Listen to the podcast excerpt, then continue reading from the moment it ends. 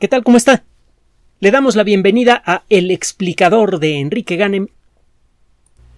Iniciamos el 2024, como siempre, con buenas noticias. Recuerde que cuando usted se pone a buscar en revistas científicas y logra superar la palabrería necesaria para construir esos artículos, usted encuentra frecuentemente sorpresas muy agradables. El desarrollo de la inmunoterapia que comenzó hace poquito más de una década,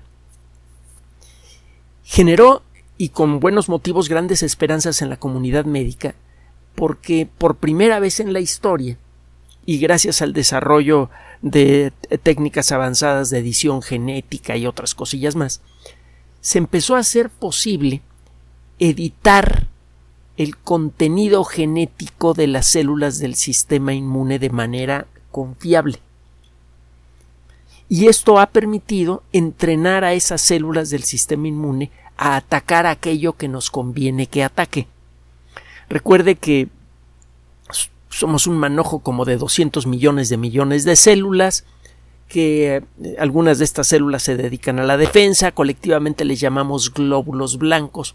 La realidad es que existen muchísimas categorías de glóbulos blancos diferentes y todas estas células se encargan cuando todo funciona bien, de detectar cualquier cosa que está mal en nuestro cuerpo, por ejemplo, la presencia de virus, la presencia de bacterias, la presencia de células que están haciendo algo indebido, por ejemplo, células que han sido invadidas por un virus y están produciendo copias de ese virus.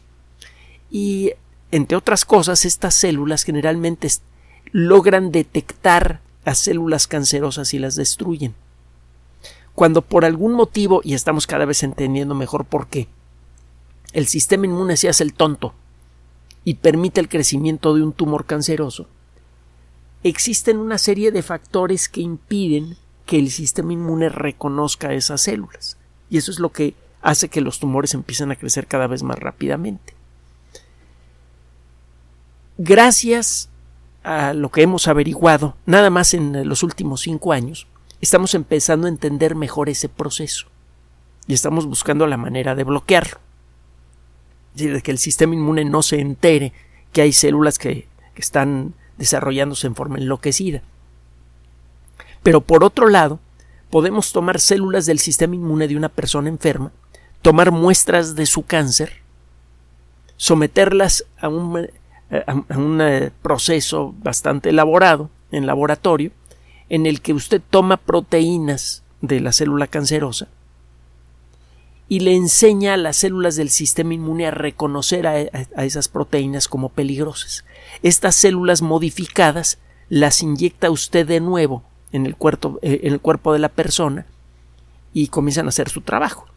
La inmunoterapia permite alcanzar eh, el cáncer no importa en qué parte del cuerpo se encuentre con una sola inyección y en las primeras pruebas los resultados fueron espectaculares. Nosotros le reportamos aquí algunos casos, cinco casos de personas a las que se les fue el, se les fueron sus tumores en el tracto digestivo con una sola inyección.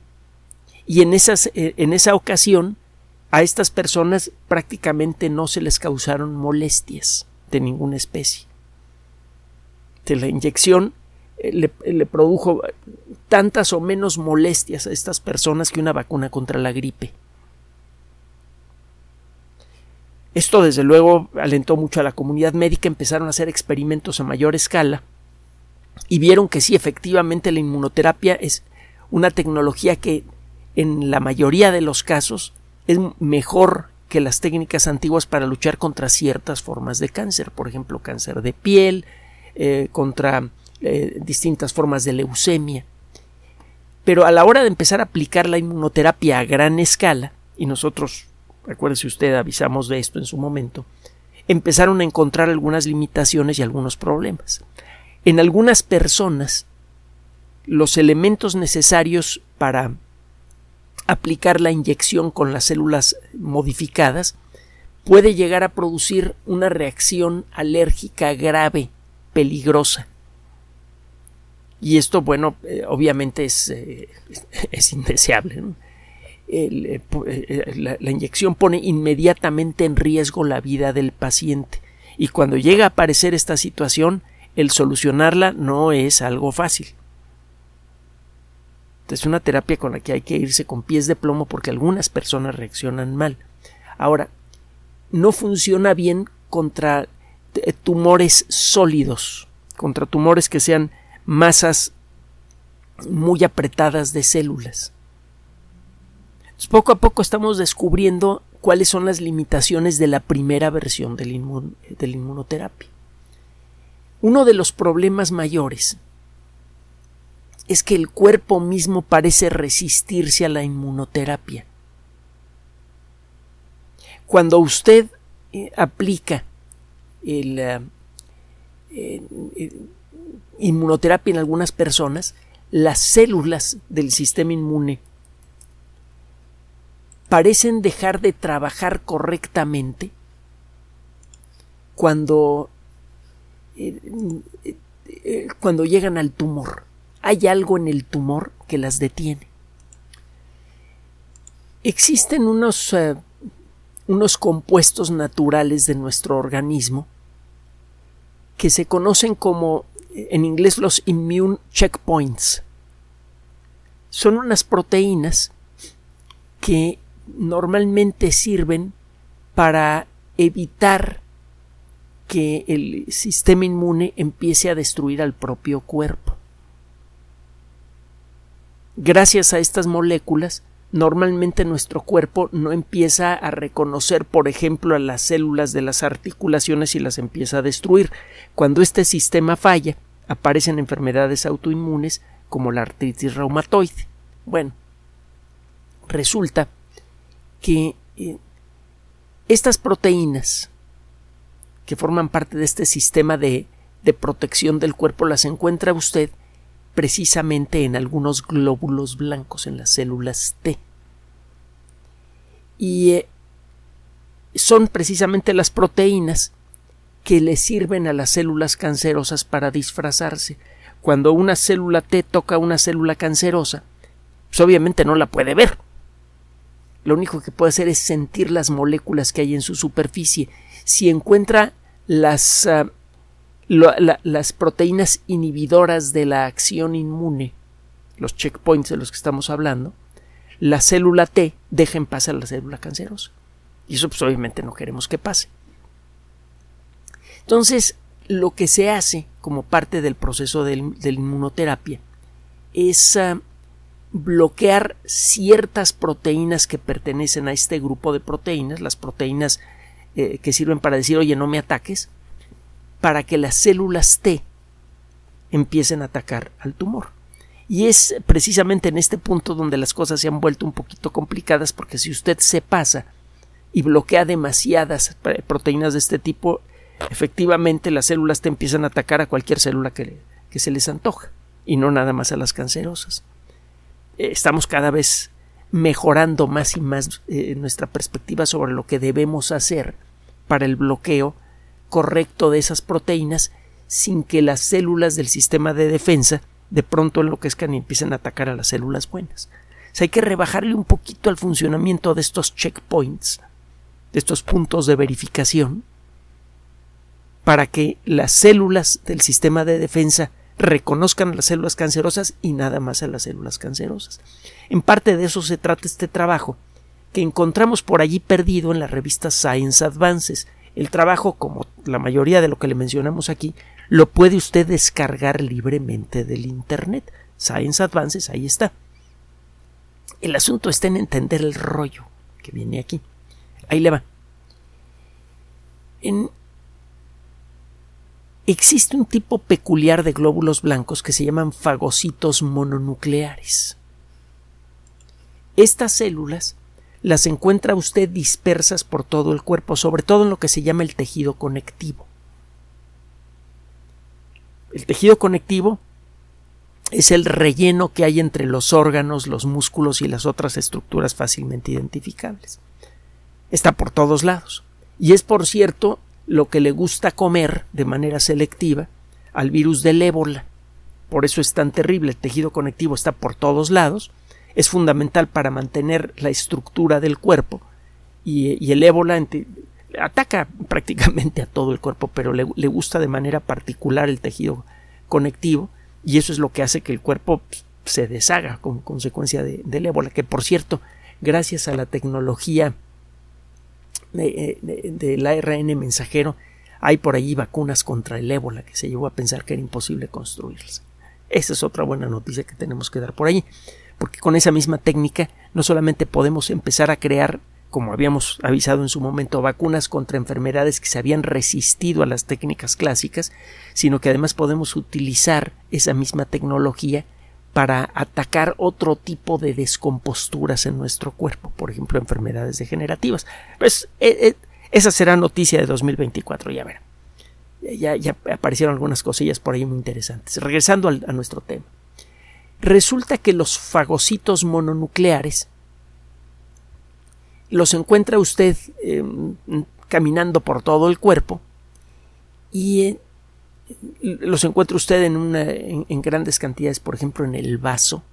Mucha gente piensa que el vaso es un órgano que no sirve para nada. De hecho, la gente que se dedica a actividades peligrosas eh, que pueden involucrar caídas fuertes, paracaidistas, acróbatas, etc., en el pasado se hacían sacar el vaso porque un golpe fuerte en el vaso produce un sangrado que muchas veces es muy difícil de controlar. Y se creía que no servía para nada el vaso. Y resulta que sí, que tiene que ver en mucho con el buen funcionamiento del sistema inmune. Bueno, eh, los fagocitos mononucleares tienen algo que ver con el eh, con eh, el bloqueo de los checkpoints cuando usted, de, los puntos de verificación molecular. Cuando usted inyecta los principios de la inmunoterapia, usted lo que espera es que las células que usted inyectó puedan localizar fácilmente a las células cancerosas y destruirlas.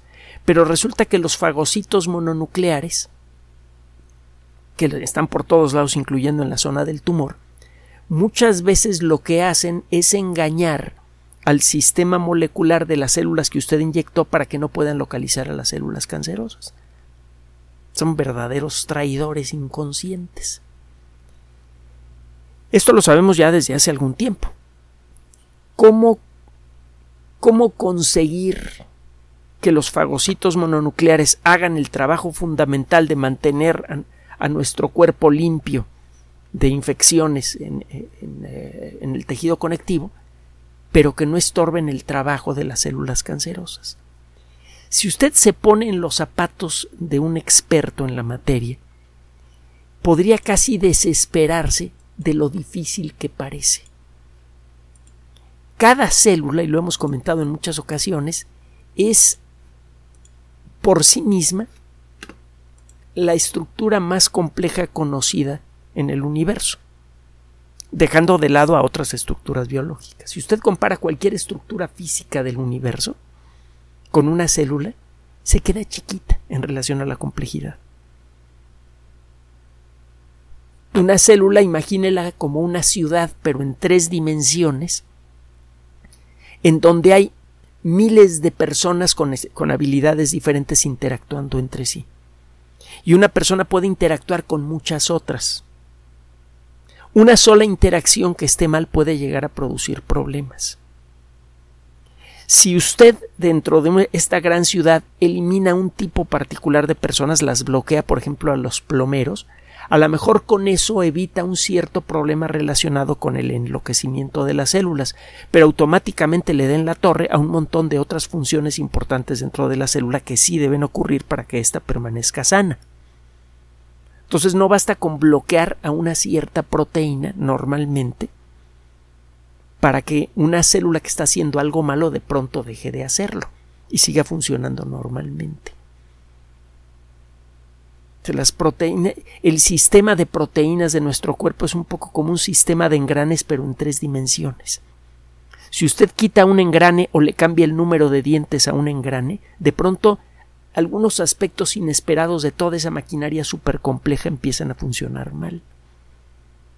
Entonces ya sabemos que los fagocitos mononucleares están eh, eh, ayudan a mantener el equilibrio de los tejidos ayudan a mantener sano el ambiente que hay en, los tejidos de nuestro cuerpo, pero también tienen un algo que bloquea eh, la acción de, de los supresores del sistema inmune que se utilizan en la inmunoterapia, de los checkpoints. refuerza el buen funcionamiento del sistema de proteínas que impide que los glóbulos blancos ataquen a nuestras propias células. Y como las células cancerosas son nuestras propias células, pues normalmente la actividad de los fagocitos mononucleares va en contra de cualquier terapia anticáncer. Es uno de los motivos por los cuales eh, en, el laboratorio tiene usted una sustancia anticáncer que funciona de maravilla y en la persona ya no funciona. Ahora, qué bueno que están allí, eh, allí, los fagocitos mononucleares porque normalmente están asegurándose que el sistema inmune no empiece a atacar a nuestro propio cuerpo. Entonces debemos dejarlos allí, debemos dejarlos en paz de la mejor manera posible. Pero hay que averiguar exactamente cuál de las miles de proteínas diferentes que puede fabricar un fagocito mononuclear es la que nos está fastidiando para ver si podemos bloquear esa proteína y nada más esa proteína, de manera que el fagocito siga haciendo sus funciones, pero le permita a las otras células del sistema inmune, a las células T, destruir al cáncer. Bueno, parece que ya le hallamos cómo. Resulta que tiene tiempo que sabemos que en los tumores, tanto de ratones como de seres humanos, y estamos hablando de muchas formas diferentes de cáncer, se produce una cantidad especialmente elevada de una proteína que se llama proteína quinasa C delta. Vamos a hablar un poquito de, estos nombrecillos. Eh, las proteínas, bueno, hemos hablado mucho que existen muchas familias moleculares diferentes eh, en, el mundo de la vida. Están los ácidos nucleicos, las grasas, los azúcares, hay muchas familias moleculares. Una de ellas es la familia de eh, las ah, proteínas. Y dentro de las proteínas existen muchas subfamilias diferentes. Hay proteínas estructurales que sirven para darle forma, por ejemplo, a nuestras células. Hay proteínas que se adhieren fuertemente a otras proteínas de manera muy específica, pues, los famosos anticuerpos muchos tipos de proteínas diferentes. Hay una gran categoría de proteínas que se llaman quinasas, con K. Una quinasa es una proteína que activa a otra proteína. Hay muchas proteínas que están listas para hacer su trabajo, pero necesitan como que una patadita molecular para que se despierten. Y esta patadita molecular involucra pegarles un, un poco de fósforo. Hay que fosforilar a una enzima para que ésta haga su función. Recuerda que una enzima es una proteína que realiza funciones químicas, que participa en una reacción química sin ser alterada por ella. Para que una enzima pueda activarse necesita energía. Para que una enzima pueda participar en una reacción química necesita energía. Y esa energía viene con el ATP, el trifosfato de adenosina por eh, ATP es eh, eh, trifosfato de adenosina pero en inglés. Bueno, Hemos dicho en muchas ocasiones que eh, la glucosa es la molécula eh, por excelencia que lleva energía eh, biológica, que lleva energía utilizable para una célula, pero que es necesario procesarla para que esa energía pueda ser realmente utilizada por la célula. Hemos dicho que la glucosa es un poco como el petróleo, que tiene que ser procesado en unas refinerías moleculares que se llaman mitocondrias, en donde se producen grandes cantidades de una forma refinada de, energía molecular. La energía que está atrapada en la glucosa ahora pasa al trifosfato de adenosina. Y el trifosfato de adenosina puede ser aprovechado por prácticamente todas la, toda la maquinaria de la célula. Cualquier parte de la maquinaria molecular de la célula que necesita energía la adquiere tomando una molécula de trifosfato de adenosina y rompiéndola se genera un grupo fosfato, que es un átomo de fósforo con 4 de oxígeno, y queda por una molécula de difosfato de adenosina, que luego puede ser fosforilada de nuevo, se le puede agregar otro grupo fosfato y con eso adquiere energía y puede volver a ser utilizada. Para que una enzima, que es una proteína que realiza funciones eh, químicas básicas, se active, necesita que la fosforilen y hay proteínas que se dedican a andar fosforilando a sus hermanas. O hay proteínas que se dedican a entregarle grupos fosfato a las proteínas que realizan ciertas funciones. Las proteínas que están cargando con energía a otras proteínas son las quinasas y lo que están haciendo normalmente es fosforilar. Hay por ahí otras funciones moleculares más raras de las que podríamos hablar otro día. El caso es que una quinasa es una proteína que activa a otras proteínas y hay muchas diferentes. Eh, existe una proteína bien conocida para la comunidad eh, especializada que se llama la proteína quinasa C delta. Eh, esta proteína activa de manera muy peculiar a ciertas proteínas.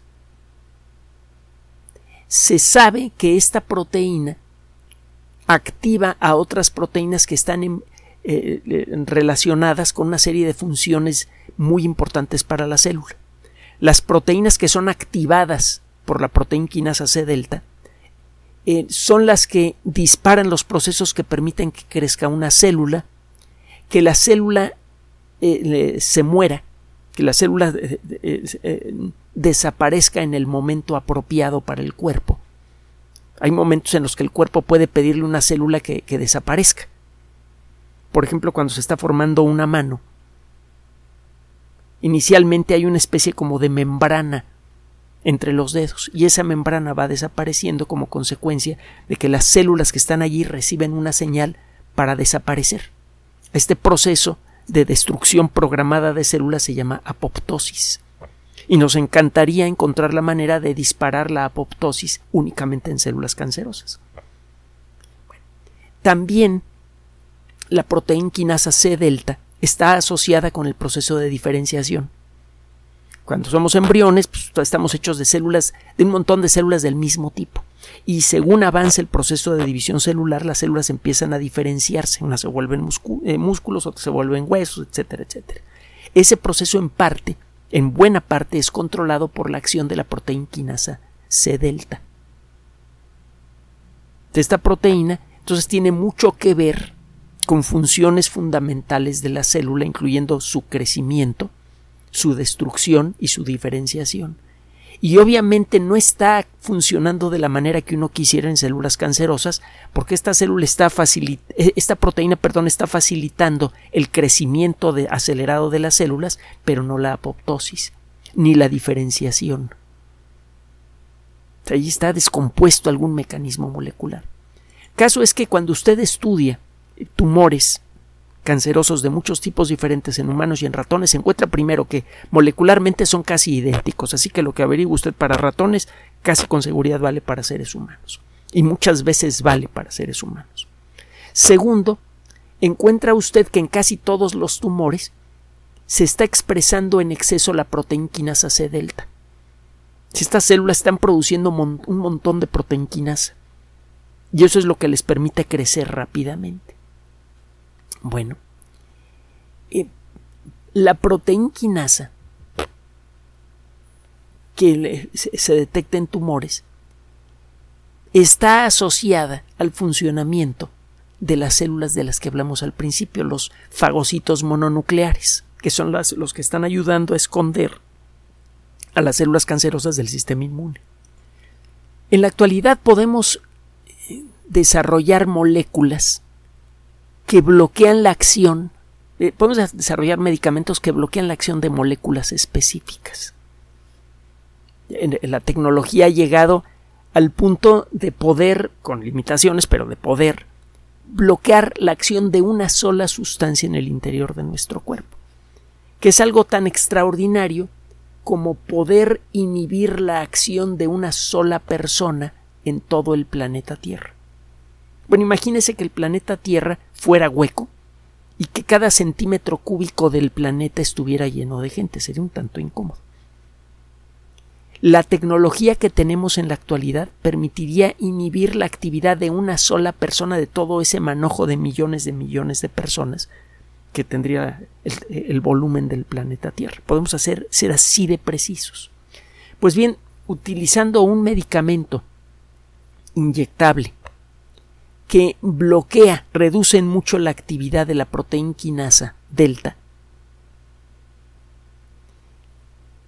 Y controlando la población de fagocitos mononucleares, pues, la, actividad de los fagocitos mononucleares, apachurrándola un poco, es decir, disminuyendo la acción de los fagocitos mononucleares y disminuyendo al mismo tiempo la producción de proteína quinasa delta en el cuerpo, lo que se consigue es que los tumores empiecen a desarrollar mucho más lentamente, mucho, mucho, mucho más lentamente.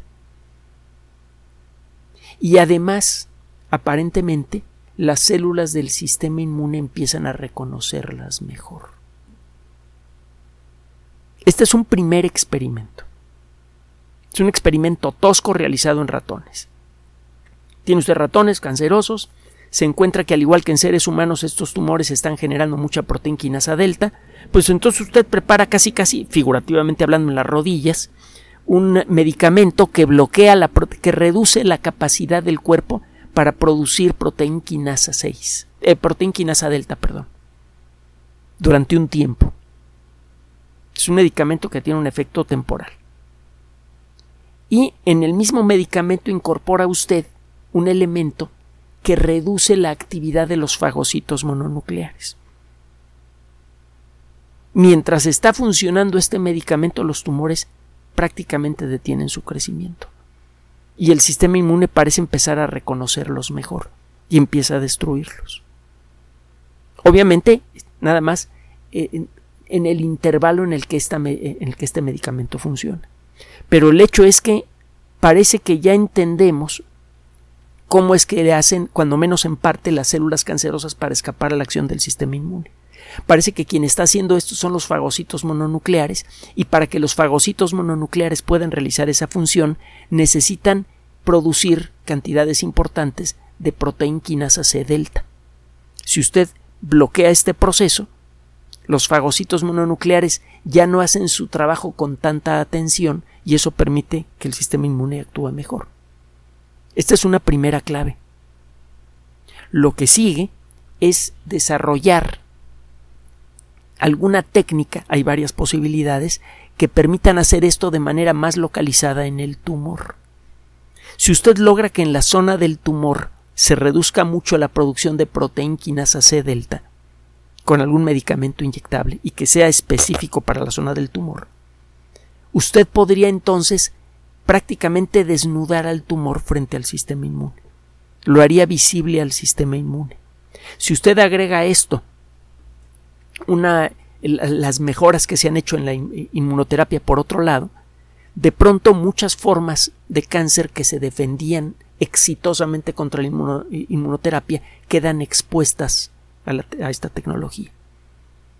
la inmunoterapia que ya de arranque ha producido eh, una revolución importante en la lucha contra el cáncer, sobre todo en ciertas variedades, por ejemplo, algunas de las formas más agresivas de cáncer de piel, eh, leucemias, que son muy comunes, etcétera.